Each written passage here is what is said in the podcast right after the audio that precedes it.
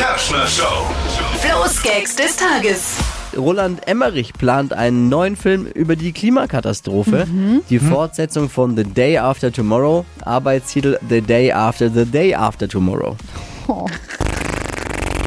Day After Tomorrow. Für die eine ist ein Kinofilm, für die anderen der längste Wahlwerbespot der Grünen. Film soll in 20 Jahren spielen. Wenn wir dann die Klimakatastrophe haben, heißt das wohl, Robert Habeck hat versagt.